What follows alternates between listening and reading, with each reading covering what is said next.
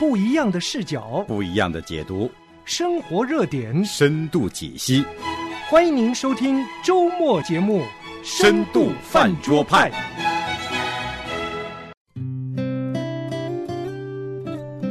实际情况可能是在公元前四年。这里面就是特别的乱，因为什么？大西律他一共有十个太太。好，欢迎来到深度饭桌派，学习真愉快。呃，每次啊喊出这个学习真愉快呀、海伦的心里就真的是非常愉快的，因为上帝赐给我们理性，上帝赐给我们学习的能力，神也赐给我们宝贵的话语，就是圣经，就是盼望我们不断的运用上帝赐给我们的学习的能力，不断的去更认识他。那今天呢，在学习派当中，我们开启一个新的系列，这个系列呢就叫“他赐给我们圣经”。新约篇啊，我们知道圣经啊分旧约和新约。那我们今天是走进新约篇，旧约呢我们在嗯等新约篇完成了以后再说。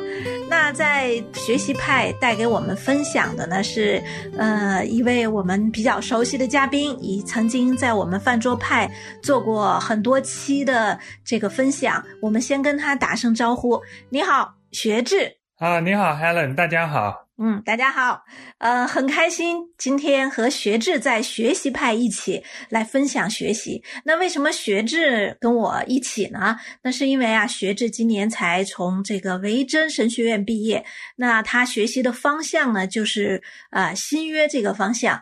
嗯，所以呢，海伦就把他赶紧给抓过来，就说我们不能浪费了啊！既然你已经学有所成，我们就要让你的学也能有所用。所以，我们学习派呢，就邀请学志来跟我们分享他赐给我们圣经的新约篇。学志，你先大概介绍一下吧。嗯，好的，好，谢谢啊、谢谢 Helen 啊、嗯我今天要来跟大家分享的，或者是按照我们的系列要和大家分享的，主要是和新约有关的一些背景的知识。这些背景知识可以帮助我们对新约有更好的了解。当然，我们在这里面不是讲新约本身，可是都是讲新约的历史、新约的文化啊、嗯新约的形成啊、新约的文本。那这些呢，实际上帮助我们更好的认识圣经，更好的了解新约，也能够帮助我们更能够认识神的话语，也叫我们能够对神的话语更有信心。感谢主。嗯是特别好，呃，那当然这是呃，现在听起来哈，我们就觉得我们这个系列呢是比较宏大的，因为呃，如果在神学院上学的话，新约这门课呀，要要学起码一个学期到两个学期呢。那刚才学志也跟我们讲了，我们不是进到新约本身的圣经内容里面，我们而是进到周边。就像我们学习派呢，也是请一个导游，学志就像我们的一个导游，带领我们进到这个新约的世界里面，让我们看一看，哎。可能有些时候我们不是特别注意的，或者是我们呃没有看到的一些方向和一些内容。呃，那学志，我们这第一课呢，你要给我们介绍什么呢？对，第一课我就想呃跟大家介绍一下新约的世界，就是新约形成的当时的历史和文化的背景。比如像历史的背景，因为有一个学者他是这么讲，他说如果你只读圣经的话，实际上你并不认识圣经，所以嗯圣经的这个背景对我们来讲是很重要的。那我我一开始呢，我先跟大家就是呃提一个小问题，大家可能就是说对新约圣经并不陌生，那嗯。我就想问大家一下，按照新约圣经来讲，字数最长的三卷呃新约圣经的书卷是什么呢？你你考我吗？啊，不是，我我就说问问听众朋友，大家可以想一想哈，就是大家会读呃新约，那大家会有一个感受，嗯说对对什么哪卷书会读的比较长哈？一开始嗯大家会读到马太福音，呃，嗯马太福音觉得很长，二十八章，但实际上嗯马太福音不是最长，它是第三章。那大家也也会读到，比如像呃罗马书，觉得罗马书很长，有十六章，甚至读到最后启示录有二十二章，大家都读得很长，觉得。但实际上最长的呃新约书卷是路加福音。那第二长的呢？你说长是指的是它字数还是？是它对新约的圣经按照希腊文原文的字数来讲，路加福音一共有一万九千四百八十二个字，这是最长的。对我刚才你在说说，我心里头哈自己给答案，我想的还是启示录呢，对，没想到是路加福音。对，哇！而且不光是路加福音哈，第二长的竟然也是路加的使徒行传。所以，就是陆家写了新约里面最长的两卷书。这两卷书呢，使得陆家成为新约里面写的最长的那个作者。他比保罗写的东西还要多。虽然保罗写了一共十三封书信，可是加起来没有陆家写的长。哦，你就说保罗十三封新约书信加起来的字数都没有路加的呃这个路加福音和使徒行传加起来长是吗？对对。哦，这个真的。对，这个就是一个 没想过一个小知识吧，一个因为大家平常不会留意到这些。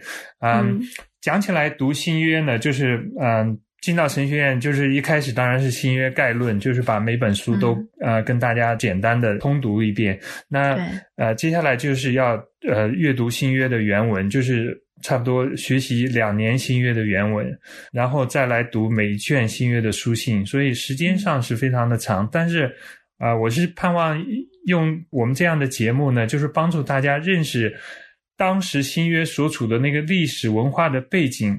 怎么样来帮助我们来认识呃这这个新约？实际上，从历史上来讲，当时呃是处在所谓的第二圣殿时期。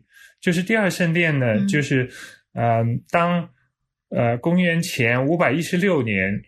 那犹太人他们被掳归回以后，在佐罗巴伯啊，在尼西米他们的带领底下，在那个时候重修第二圣殿。那后来呢，大希律又把这个第二圣殿修得更加的恢宏，一直到公元后七十年，第二圣殿被毁。这一段时间，这一段接近六百年的时间。那这一段时间里面，实际上对犹太人来讲是发生了很多很多的事情。那最重要的呢，就是他们主要的是生活在外邦人的统治底下。那最早当然是呃，他们生活是在这个波斯人的统治底下，那后来又是受希腊人的统治，后来受罗马人的统治，中间他们有过一段。呃，不长的，差不多一百年左右的时间呢，是在所谓的马加比王朝的统治时间。那这一段时间呢，是他们啊自己的本民族的人在统治他们。当然，整个希腊化的过程并没有改变，所以，呃，当时的犹太人实际上受希腊文化的影响非常大。所以我一开始跟大家想要介绍的就是两个犹太人，他们当时实际上在希腊文化的影响底下。他们是怎么样帮助我们呃今天的呃基督徒来了解当时的那个历史文化的背景？嗯，其中的一个人就是犹太人的呃史学家，中文翻成叫约瑟夫，英文叫 Josephus。嗯，这个是比较有名的，这个因为很多人都看过他写的犹太古史。还有一个犹太战争，啊，对，这个约西法或者是呃约瑟夫呢？他自己是公元后三十七年生，差不多公元后一百年呃去世，是在这个历史时期，正好是新约形成的那个历史时期，所以他在这个历史时期里面，他就是记载了犹太战争，主要是第一次啊犹太人反抗罗马统治的这个公元后六十六到七十。三年这一段时间的历史，所以这段历史对于我们来讲非常非常重要，因为这段历史也正好是啊基督徒当时在写作，比如像福音书啊这个这个过程里面，所以对对我们了解当时的犹太人的思想也是非常的有帮助。这个是呃约瑟夫，当然他也是啊写了犹太古史，实际上他就又从创世纪一直写，把整个犹太人的历史就是完整的像呃当时的罗马人来讲述。嗯嗯对，今天很多我们研究旧约，或者是我们解经旧约的时候，实际上有时候也在参考呃这个约瑟夫的犹太古史。对他写了很多，因为这个犹太古史，它整个一共是差不多是二十卷的书，所以它内容非常的多。啊、呃，那就是把犹太人的历史，就是完整的向当时的罗马人。呃，嗯。来阐述，当然是他用的这个文字，就是他一开始用亚兰文，后来是用到希腊文，嗯。所以嗯。他用的这个文字就是是当时通行的文字，所以就是嗯。让犹太的历史为更多的人所知。对，那另外一个关键的人物就是中文一般翻成叫斐洛，实际上就是 Philo。Philo 是亚历山大的 Philo，、他是公元前二十年生，公元后五十年过世的。他是亚历山大怎么讲？就是散居在亚历山大的一个犹太人，家庭条件非常的好，从小受很好的教育，然后他自己呃是用希腊文来读圣经，所以他读的是希腊文的七十四译本。他很可能不不懂这个希伯来文，因为当时的犹太人实际上来讲，大多数已经都不懂希伯来文啊、对他们所懂的基本上就是亚兰文。那这个菲洛呢，他自己用他的哲学，当时的受希腊文化影响的的哲学来诠释摩西五经，所以他用基本上今天的话来讲，就是寓意解经的方式来解释摩西五经。他是写了本书吗？就是解经书吗？他写了哦很多的，怎么讲？就是今天讲的话，就是注释书，就是嗯好像新约，比如像每本书都有注释。那他当时写的就是摩西五经的注释。那摩西五经的注释，当时犹太人并没有把它当一回事，反而是基督徒把他们就是好好的抄录下来，一直传承。哦所以他的书也大部分被保留下来。当然没有保留的像约瑟夫那么完整，嗯约瑟夫的书基本上全部被保留下来。那嗯。这个怎么讲？就是他对后人的影响，特别是呃教父时代的，比如像欧利金、呃嗯。安布罗修、呃、嗯。还有这个啊、奥古斯丁都有很大的影响。哦。所以寓意解经的鼻祖对对。啊、就是这位啊、嗯 Philo。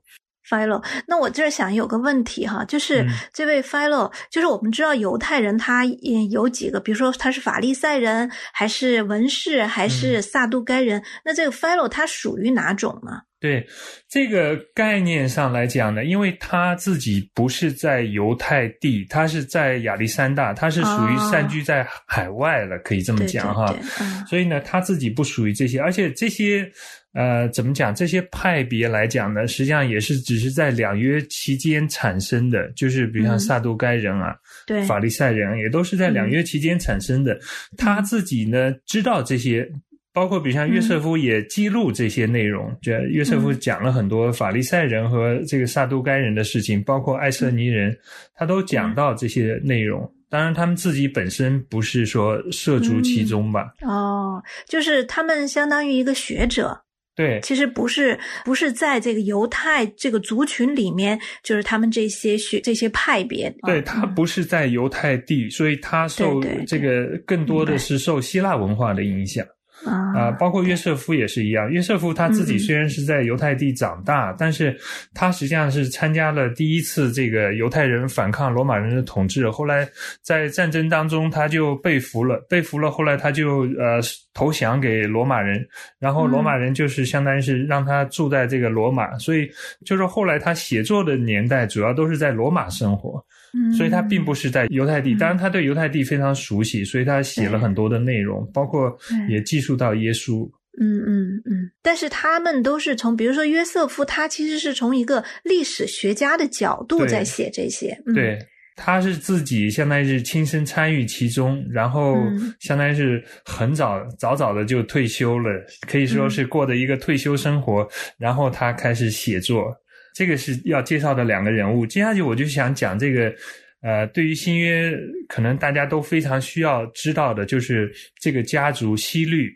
大家读新约的话，特别读福音书就呃会遇到这个呃这个名字。那西律呢，整个家族实际上他一共有四代人。但是在中文翻译有的时候就是不是说很清楚，这一讲西律不知道是到底是在讲，谁一会。儿大西律，一会儿小西律，对，西律它实际上有四代，这个大西律就是所谓的这个西律他们这个开创的这个人哈，他、嗯大西律他自己是相当于是怎么讲？他在政治上很有雄才伟略或者是野心，就是他是一方面是想要讨好罗马人，他做了很多的事情来讨好罗马人；一方面他也要讨好这些被统治的犹太人。对，所以他给犹太人，包括建圣殿，呃，都有记载说是他拿自己的钱出来建的圣殿。哦，说是他建的这个圣殿金碧辉煌，它其实不叫建，它其实叫扩建吧，对或者叫做再建啊，就是整个整修啊什么的。对说是金碧辉煌的，老远就能看见那个闪闪发光的金子，以至于在这个公元七十年，那个提多将军。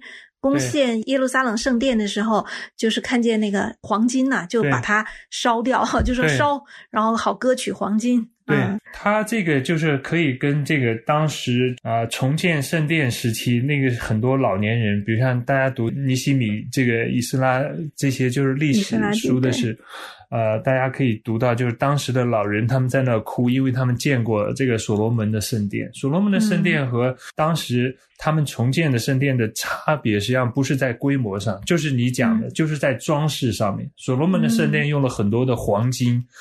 装饰，但是他们重建圣殿的时候，他们没有这个能力，嗯所以圣殿已经有了，但是没有这些装饰。当然，就是大希律做的事情，就是真的是重新把它做的金碧辉煌。嗯嗯当时是嗯罗马帝国的一个象征性的建筑。大希律他自己呢，是公元前四年他就死了。嗯死了以后呢，他的三个孩子就呃继承他的位置。当然，这三个孩子实际上不是王，虽然就是我们一般会把他们翻译成王，但实际上这嗯三个孩子，他们呃自己呢就是继承犹大呃这块土地的呢，所谓叫亚基老。亚基老他所封的那个位置，呃，按照希腊文来讲就是 ethnark 就是 ethnic 加 ark，、嗯就是好像是一个族长的意思，就是他哦不是说一个 king，、他不是嗯 king，、但是呢，他是管这块地，实际上他管的也不久。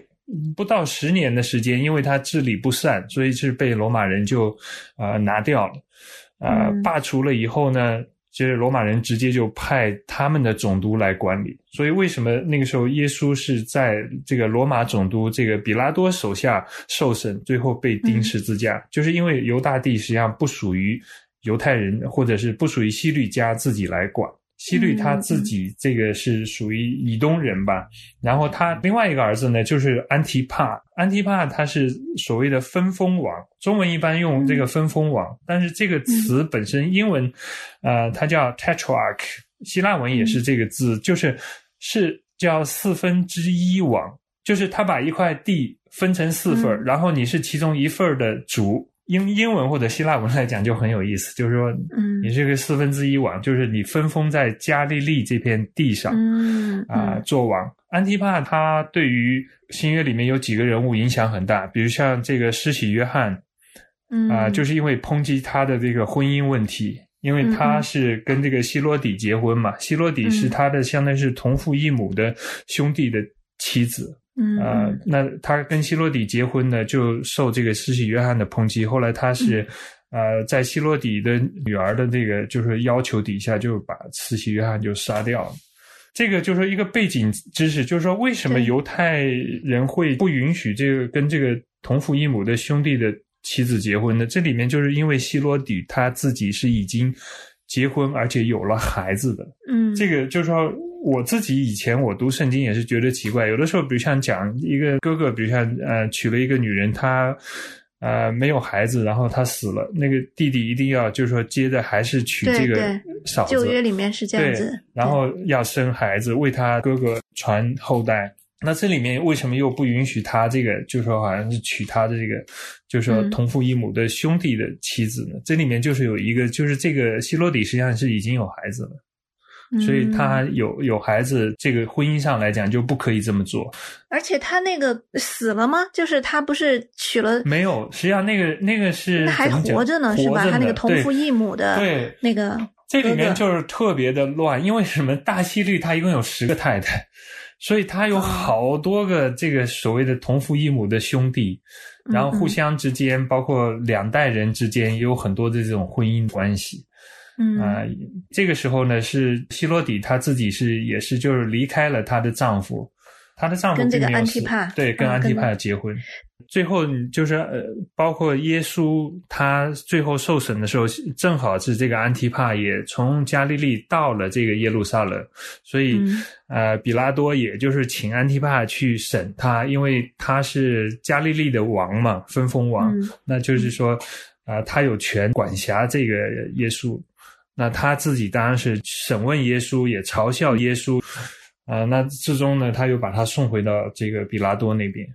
嗯，所以这个是安提帕，这个是第二代。第二代就他自己也没有好的下场，因为他到公元后三十七年吧，他自己就是被呃罗马人废除了，因为他当时想要向罗马人这个请赏，要更好的这个地位，就罗马人看不上他，就是把他打发去到今天的法国，当时叫高卢。那嗯。